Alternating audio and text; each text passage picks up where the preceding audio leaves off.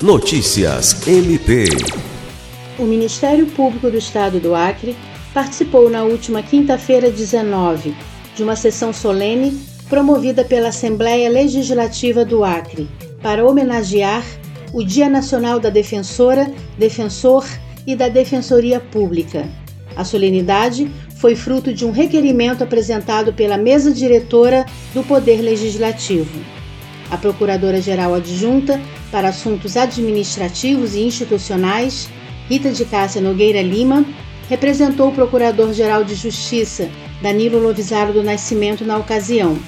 Em sua fala, a Procuradora de Justiça lembrou que já foi defensora pública e saudou os homenageados, destacando a importância da instituição como parte do tripé do sistema de justiça, composto também pelo Ministério Público e Poder Judiciário. Lucimar Gomes, para a Agência de Notícias do Ministério Público do Estado do Acre.